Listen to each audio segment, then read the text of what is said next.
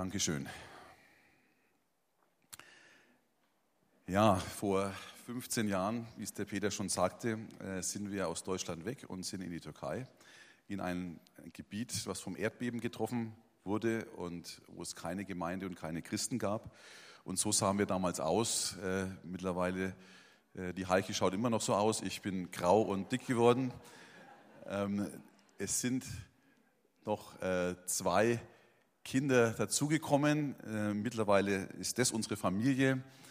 Ähm, die Rebecca ist 18, äh, studiert Deutschübersetzerin in Istanbul.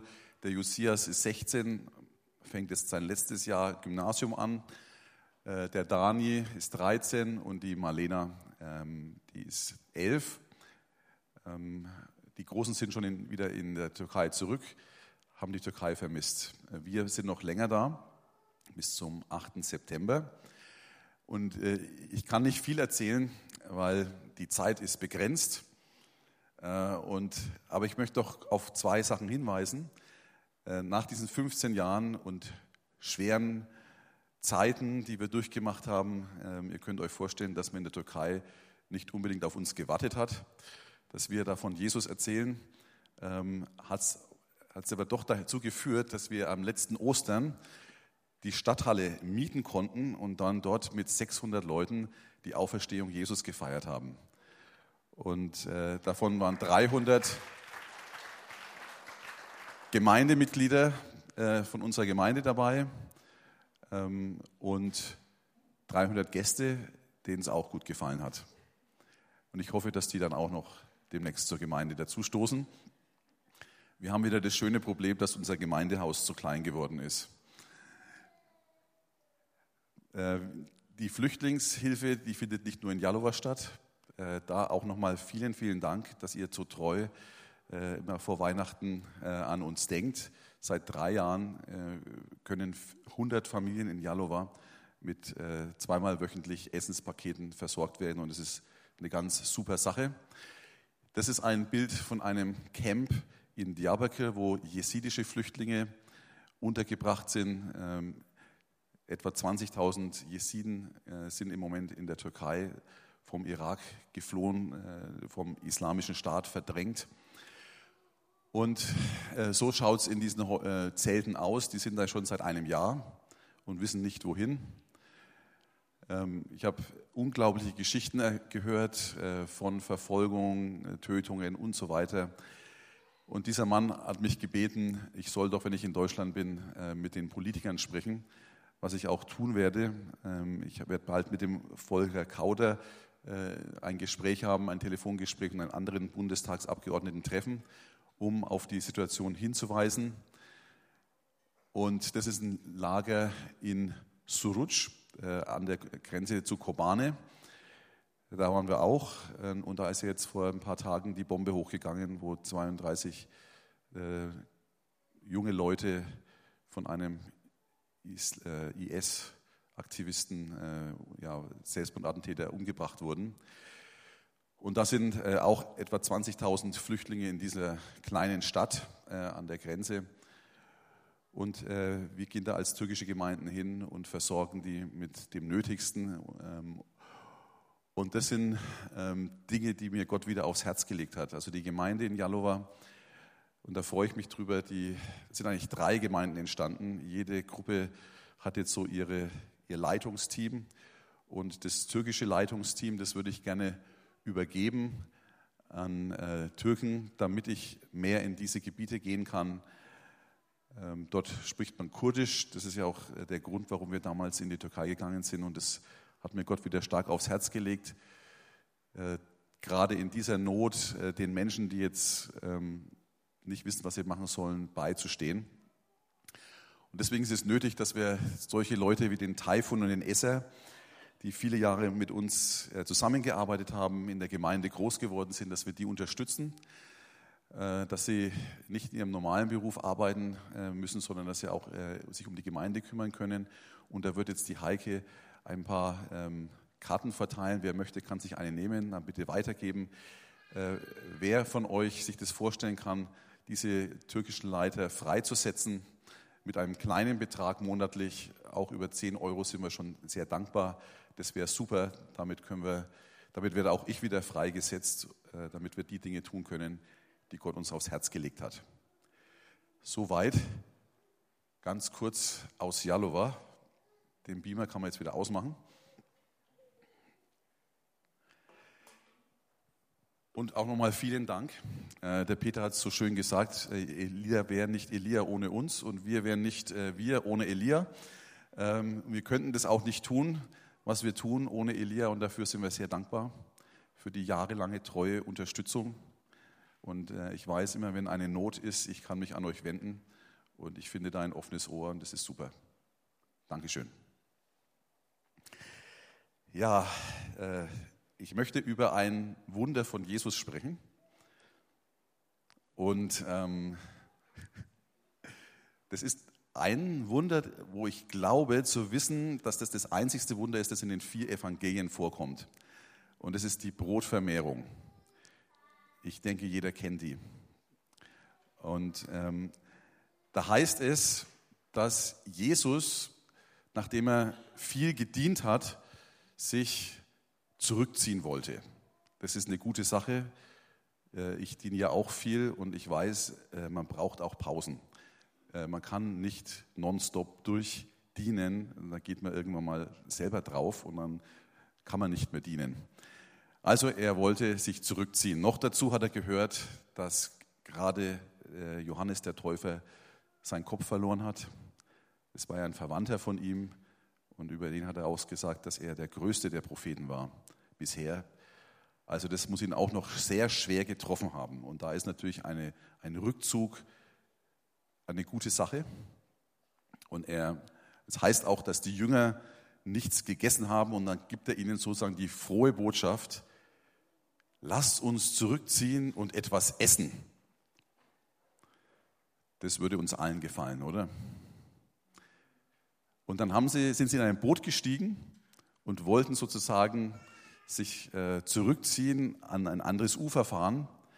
Aber die Menschenmenge hat es mitgekriegt und sie haben sie, sind wahrscheinlich am Land mitgelaufen und als dann Jesus wieder ans Land kommt, stehen da schon die Menschen und warten auf ihn. Und da könnte man jetzt sagen, also ich habe jetzt da jetzt keine Zeit, tut mir leid, ich habe jetzt da äh, freien Tag eingetragen, äh, kommt am Montag wieder oder so. Äh, aber es heißt, dass in der Luther-Übersetzung heißt, als er jetzt Jesus die Menschen sah, äh, die wie eine Herde Schafe ohne Hirten war, da jammerte es ihn.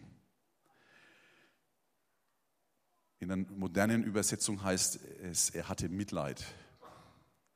Ich glaube, wir haben auch öfters mal Mitleid. Ich denke, wenn man solche Bilder sieht von Flüchtlingen, dann bekommt man Mitleid.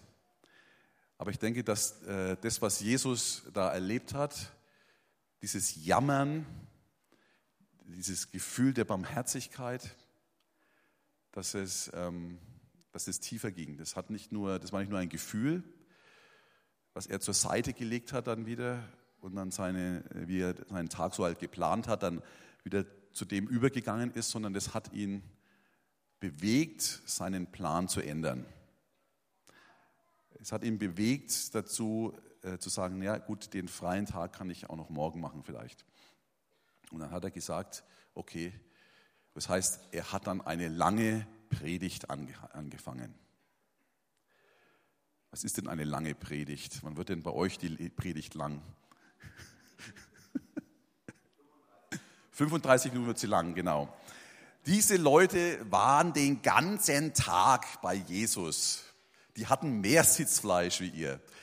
Gut, ich gebe zu, ist etwas anderes. Wenn Jesus predigen würde, würden wir wahrscheinlich auch alle länger zuhören. Ähm, jedenfalls muss man sich das so vorstellen, freier Himmel, Sonne, in Israel scheint meistens die Sonne, es muss heiß gewesen sein. Und Jesus predigt da den ganzen Tag. Und die Leute bleiben da. Also es muss gut gewesen sein. Irgendwann wird es den Jüngern zu bunt. Ähm, und von hinten kommt einer, tippt Jesus auf die Schulter und sagt, ich glaube, es langt. Äh, die Leute sind müde, die Leute sind hungrig. Wahrscheinlich waren sie selbst auch hungrig. Ich weiß nicht, ob sie wirklich an die Leute gedacht haben oder an sich selbst. Hatten ja einen freien Tag versprochen bekommen. Und sagen, Jesus schickt die Leute in die Dörfer, die sollen sich ausholen, die sollen sich dort was zu essen kaufen. Und dann sagt Jesus das Unglaubliche. Und ich denke, das sagt Jesus auch zu uns. Heute, auch schon gestern und auch morgen. Nein, wir brauchen die Leute nicht wegzuschicken. Gibt ihr ihnen zu essen. Und ich denke, dass diese Antwort äh, die Jünger erstmal vom Sockel gerissen hat. Was? Wir? Wie? Ich glaube, Jesus stand zu lang unter der Sonne. Ähm, und dann sagen, und schauen Sie, was Sie haben. Und wir haben doch nichts, ist die Antwort. Wir haben doch nichts, außer fünf Brote und zwei Fische. Das langt doch nicht. Dann kommt einer auf die Idee, und ich denke, das kommt in der Übersetzung nicht so ganz rüber, aber das war eine, Jesus, also Jesus wird da sozusagen hochgenommen. Selbst sollen wir jetzt wohl für 200 Silbergroschen für alle was zu essen zu kaufen? Selbst das hätte nicht gereicht. Also das, was sie hatten, was sie in ihrer Schatulle hatten, wenn sie all das eingesetzt hätten, es hätte auch wieder nicht gereicht. Das ist, denke ich, auch oft äh, die Antwort von uns. Wenn wir äh, mit Nöten, mit Herausforderungen konfrontiert werden, dann wäre die Reaktion, dass wir auf uns schauen, auf das, was wir sind, auf das, was wir haben, auf wie viel Zeit wir haben, auf wie viel Geld wir haben, was wir machen können, auf unsere Ausbildung vielleicht, auf das, was wir wissen. Und dann denken wir uns oft, ich habe doch nur oder ich habe doch nichts, ich habe doch nicht genug. Und dann denken wir, das kann nicht für uns sein und gehen weiter. Ich habe äh, solche Erlebnisse schon oft gehabt. Ein äh, ganz entscheidendes Erlebnis für mich war, dass ich, ähm, wie ich frisch bekehrt war, ähm, bin ich an einem, immer von zu Hause, damals noch in die Brucker Kirche, mit dem Fahrrad geradelt, wie man das als guter Erlanger so tut, und bin an einem Asylheim vorbeigefahren. Immer. Das habe ich erstmal gar nicht gemerkt, dass es ein Asylheim war. Aber irgendwann habe ich mal da Kinder gesehen, die, äh, obwohl es kalt war, kurzes Hemdchen, keine Schuhe, nicht richtig bekleidet, äh, habe ich dann gesehen. Irgendwann habe ich dann schwarze äh, Menschen rauskommen sehen. Dann habe ich irgendwann auch mal den Geruch äh, wahrgenommen, der da rauskam. Das war ein Geruch aus äh, orientalischen Gewürzen und Schimmel, weil das Haus war nicht im besten Zustand. Jedenfalls, es war schäbig. Und dann, so auf meinem Fahrrad sitzend, kommt mir der Gedanke, da müsste mal jemand was tun. Ich habe natürlich nicht an mich gedacht, weil ich habe ja nichts. Ich kann ja nichts. Was soll ich denn da machen?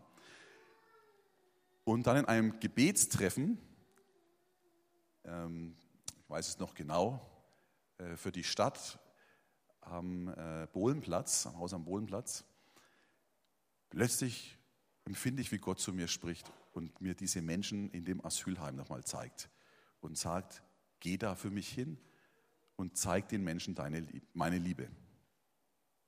In dem Moment kam ein Schwung von Glauben und äh, Begeisterung äh, dazu und ich sage, ja, das mache ich. Als ich aber wieder auf dem Fahrrad äh, an dem Heim vorbeigefahren bin, war diese Freude und diese Begeisterung nicht mehr da. Da waren dann plötzlich die Fragen da. Wie machst du das? Was sagst du da? Vielleicht haben die Leute ja schon ähm, die Nase voll von Deutschen. Vielleicht verstehen sie gar kein Deutsch. Wie zeigt man die Liebe Gottes? Also ich war völlig überfordert und äh, mit jedem Mal, wo ich da an von dem Heim vorbeigefahren bin, ist mein schlechtes Gewissen immer größer geworden und ich wusste mir nicht zu helfen.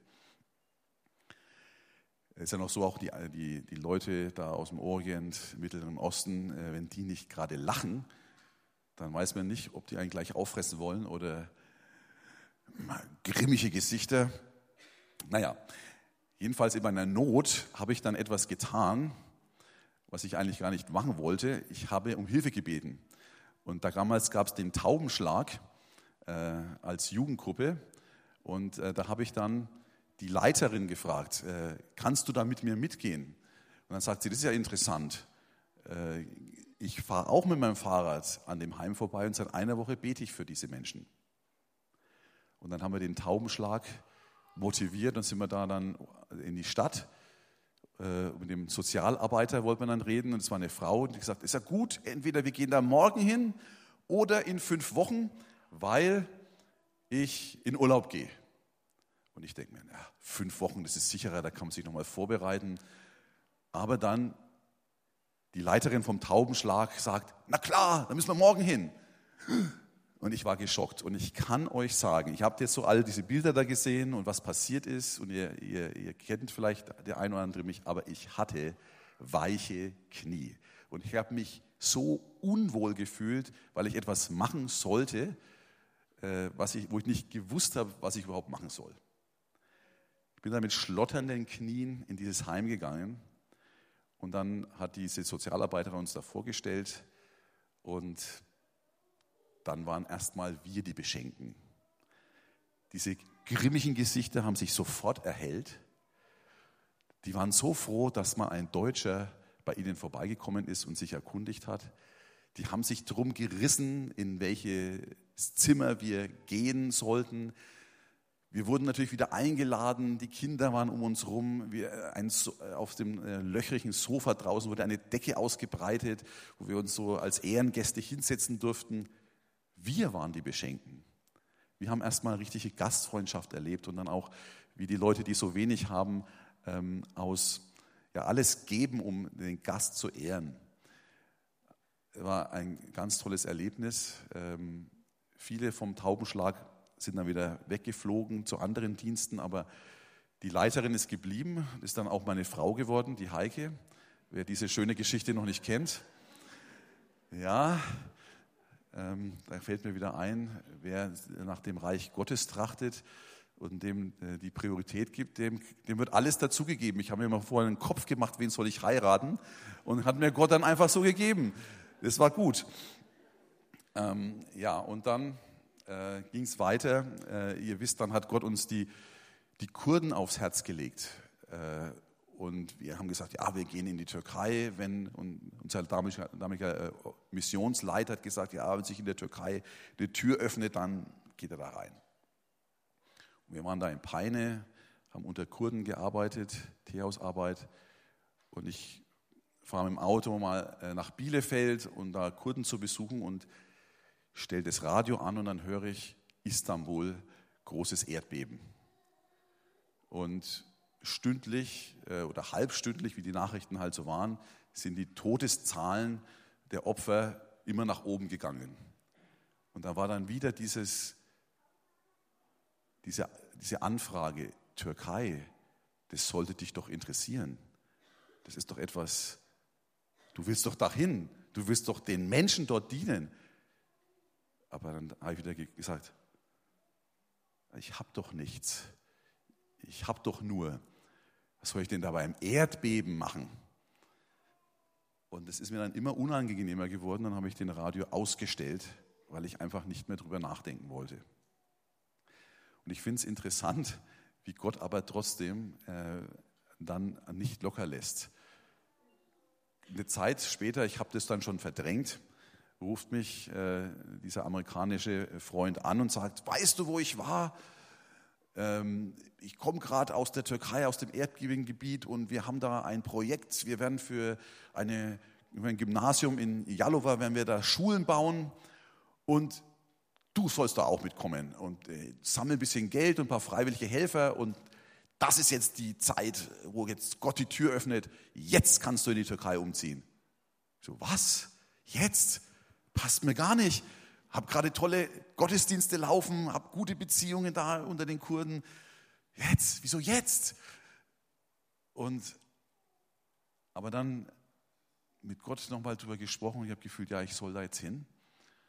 Und äh, habe das dann auch gemacht. Und dann, wie wir dort waren, hat er mich tatsächlich gefragt, ja, und jetzt, äh, wie schaut es aus mit da bleiben?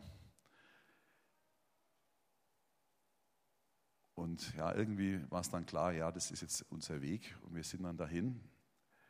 Und ich bin froh, dass wir hin sind. Unser Leben hat einen ganz anderen Weg genommen. Ich bin Gott so dankbar für all das, was wir da erlebt haben. Wir dürfen jetzt ähm, ganz vielen Menschen, die entwurzelt sind, die alles verloren haben, eine Heimat bieten als Gemeinde. Äh, wir versorgen sie nicht nur mit dem Wort Gottes und sie erleben dann nicht nur äh, Gott ganz praktisch und real in ihrem Leben, sondern wir, wir geben ihnen auch zu essen, äh, so wie Jesus das gesagt hat. Gebt ihr ihnen zu essen. Ich erinnere mich an einen, eine Einladung, da haben wir mal Iraker eingeladen, da war plötzlich die Gemeinde mit 130 Irakern voll. Leute, die ich vorher noch nie gesehen habe und ich begrüße sie und ich äh, versuche irgendwelche netten Worte zu finden und dann höre ich mich so sagen, ja und wir können vielleicht nicht alle Probleme lösen, aber wir wollen euch helfen, wie wir können, äh, weil Gott euch liebt. Wow, das hast dich ja wieder aus dem Fenster gelegt und haben sie natürlich ihre Probleme gesagt. Aber das war dann der Anfang von diesem ähm, Projekt mit den, mit den Essenspaketen. Und als ich das gesagt habe, wir machen das, da hatten wir überhaupt keine Finanzen dafür. Aber wir haben gespürt, es ist etwas, was auf dem Herzen Gottes liegt. Es hat uns gejammert, als wir diese Menschen gesehen haben, die nicht arbeiten dürfen, die alles verloren haben, die jetzt äh, dafür Jahre in einem fremden Land leben müssen, wo sie die Sprache nicht kennen. Und Gott hat versorgt. Gott hat immer versorgt. Das ist mein, mein Zeugnis über diese vielen Jahre, wo wir mit nichts angefangen haben. Ja, so haben wir angefangen. Wir sind da als Familie hin mit zwei kleinen Kindern. Im Gepäck äh, waren ein paar Spielsachen und äh, unsere Kleidung vielleicht. Der Container war auf dem Weg. Äh, der kam dann später an. Aber wir hatten eine Hoffnung auch im Gepäck, dass wir mit Gottes Hilfe da wirklich einen Unterschied machen können. Wir, wir haben keine Ahnung gehabt, wie es wird, was genau wird, aber wir haben vertraut, dass Gott irgendwas machen wird. Und er hat es getan. Und ihr habt das jetzt gesehen. Wir können da mitten in der Stadt, in der, Offi äh, ähm, in der Stadthalle, ein vier Meter großes Kreuz aufstellen und können Jesu als den Herrn proklamieren, als den auferstandenen Retter mit 600 Leuten. Das ist, äh, finde ich, fantastisch.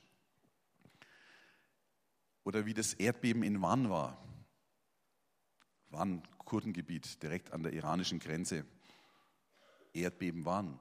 Ich denke mir, Kurden, das sollte mich doch interessieren. Wieder das Gleiche. Hab doch nichts, was soll ich da machen? Bin sowieso ziemlich beschäftigt für den Herrn. Geht nicht dann ruft mich jemand aus Ankara an, jemanden, mit dem ich nie spreche, der mich auch vielleicht einmal in meinem ganzen Leben gesehen hat, der ruft mich an und sagt, weißt du was, wir haben gerade Leute hingeschickt, die eine Suppenküche gemacht, machen, für die, die ihre Häuser verloren haben. Äh, und ich habe mir überlegt, wer ist denn der richtige Mann dafür? Und da bist du mir eingefallen. Ich empfinde, du sollst dahin, nach wann und den Leuten helfen.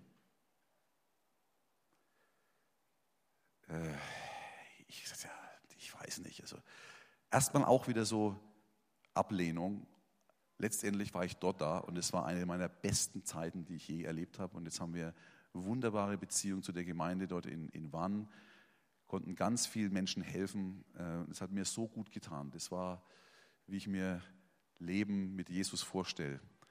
Also was will ich sagen? Wir können oft wunderbare Gelegenheiten verpassen, wenn wir den Fehler machen, den die Jünger gemacht haben, dass wir nur auf uns schauen. Was können wir? oder was können wir nicht. Und Jesus hat es anders gemacht. Er hat dann gesagt, okay, was habt ihr? Fünf Fische, äh, fünf Brote, zwei Fische. Und er hat sie seinem Vater hingehalten. Und er hat, er kannte seinen Vater. Und er kannte sein Herz für die Menschen. Und er weiß eins, es geht Gott nicht nur um geistliche Worte, um geistliche Berührungen, es geht ihm auch ganz praktisch um den ganzen Menschen. Und er gesagt, ich, ich predige hier einen Tag lang das Evangelium. Aber das hat auch praktische Auswirkungen. Das muss auch praktische Auswirkungen haben. Und der, der mich hierher gesandt hat, hier diese gute Botschaft zu sein, der wird auch um diese Menschen sich sorgen. Der wusste das.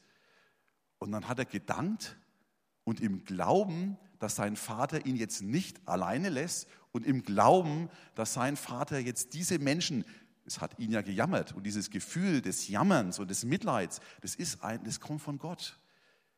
Es ist, es ist seine Eigenschaft, dass er Menschen liebt und weint, wenn es Menschen schlecht geht. Und wenn dann da einer von uns bereit ist zu sagen, ich will jetzt da was tun und noch gar nicht weiß, wie er es macht und wie er es bezahlt und wie es überhaupt wird, das ist egal. Allein, dass man dann sagt, okay, wir fangen an auszuteilen. So lange wie es geht. Dann kann man sein Wunder erleben. Und die Jünger haben es erlebt. Sie haben ausgeteilt und ausgeteilt und es wurde nicht weniger und es wurde immer mehr. Und am Ende wurde jeder satt. Und es hat Eindruck gemacht. Ich weiß nicht, was äh, mehr Eindruck gemacht hat, die Worte Jesu oder dass dann jeder satt geworden ist. Die wollten ihn dann gleich zum König machen danach.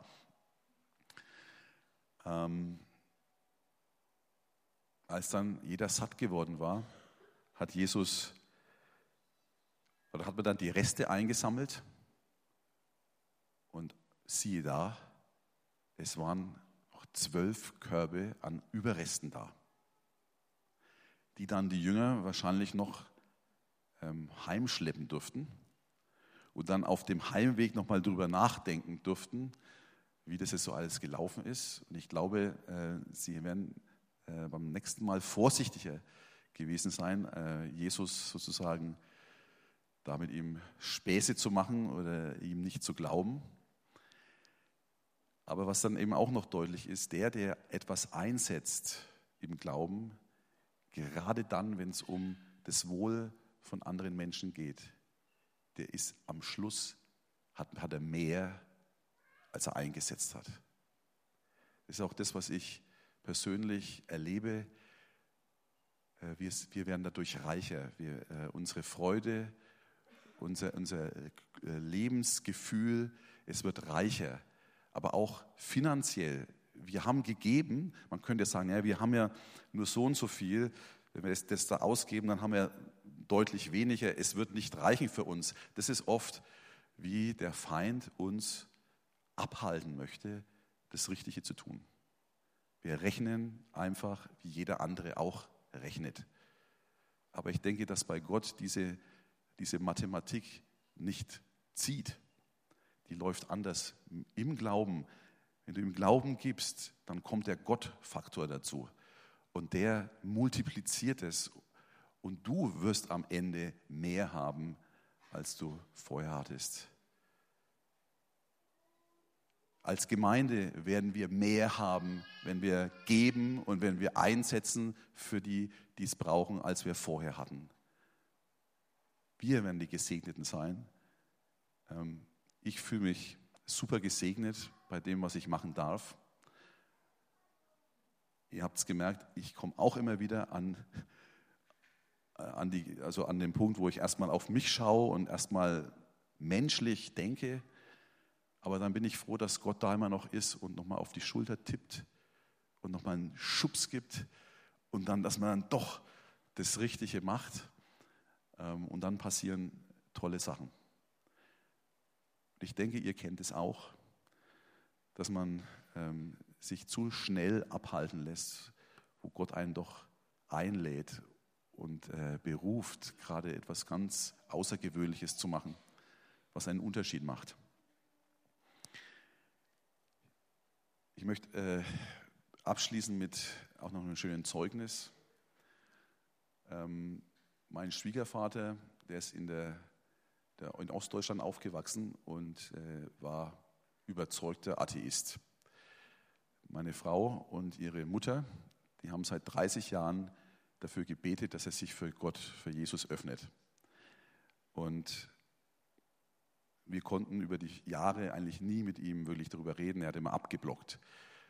Vor fünf Jahren äh, ist er erblindet, hat auch Parkinson und das hat auch was äh, verändert mit ihm. Er hat dann angefangen, Gottesdienste im Radio zu hören.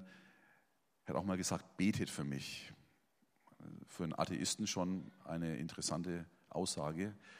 Jedenfalls äh, hat er jetzt vor kurzem seinen 85. Geburtstag gefeiert und dann hat er mich in sein Zimmerchen gebeten und hat mit ernster Miene gesagt, also äh, wenn wir dann beim, in der Wirtschaft, nachdem das Essen bestellt wurde, dann möchte ich, dass du betest.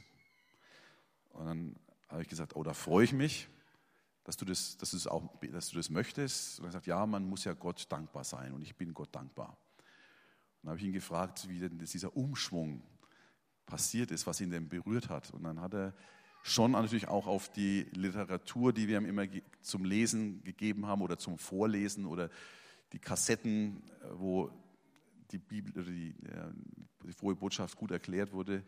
Aber er hat dann auch gesagt, dass er, wie er ein Kind war, von seinem ähm, Onkel, der gläubig war, mit in den Kindergottesdienst genommen wurde.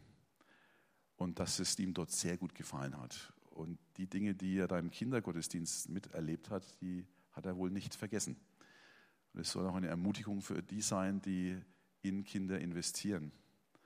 Dass äh, manchmal dieser Same erst nach 80 Jahren vielleicht die Frucht bringt, die man sich wünscht. Zum anderen hat er aber auch gesagt, dass äh, dieser Onkel bei der NSDAP war und Schuldirektor war. Und als 39 die Jugend, Judenverfolgung begann, hat er dann, ähm, ist er aus der Partei ausgetreten und hat damit aber auch ein großes Risiko ist er eingegangen, hat seinen äh, Beruf verloren, war geächtet. Äh, aber dieser mutige Schritt, ähm, dass ein Mensch so etwas tun kann, weil er glaubt und bereit ist, äh, den unbequemen Weg zu gehen, das hat ihn sehr beeindruckt. Und ich denke, dass, ähm, wenn wir auch daran denken, wie können wir Menschen erreichen? Ja, es, ist, es sind die Worte, aber es sind auch die Taten, die motiviert aus unserem Glauben sind, die Menschen zum Nachdenken bewegen und überzeugen. Jetzt möchte ich einfach noch beten. Ähm, Herr Jesus, ich danke dir für meine Gemeinde, die Lehrgemeinde. Ich danke dir für meine lieben Geschwister. Ich danke dir äh, für Peter und Martina, die seit vielen, vielen Jahren hier die Verantwortung tragen. Ich bete, Herr, dass du sie segnest und ich bete, Herr, dass äh, dein Geist genau wie du es bei mir gemacht hast, nicht locker lässt und uns nicht nur das Gefühl des Mitleids gibst, sondern auch dann ähm, den Glauben und diese Worte uns erinnerst, gib du ihnen zu essen. Geh du hin und sprech du da ein Wort und ermutige und heile und bau auf Danke, Jesus, dass du uns das zutraust. Danke, dass du uns zutraust, die Hungrigen äh, satt zu machen, den Kranken, die Kranken zu heilen, die Mutlosen zu ermutigen. Ich danke dir, dass du uns das zutraust und dass du in dem Moment auch auf den Plan trittst und dass du unseren Einsatz multiplizierst, so dass es mehr als genug ist. Gib uns wieder diesen Glauben, mach diesen Glauben in uns fest, dass du das tust. Und mach uns zu Menschen, die in dieser Welt einen Unterschied machen und Licht sind und Salz sind. In Jesu Namen. Amen.